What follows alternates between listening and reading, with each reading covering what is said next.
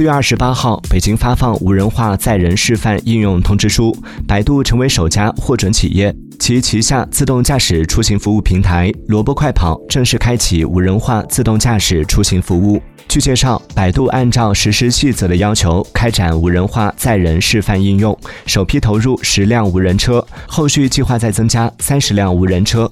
至此百度已拥有国内最大的无人驾驶车队。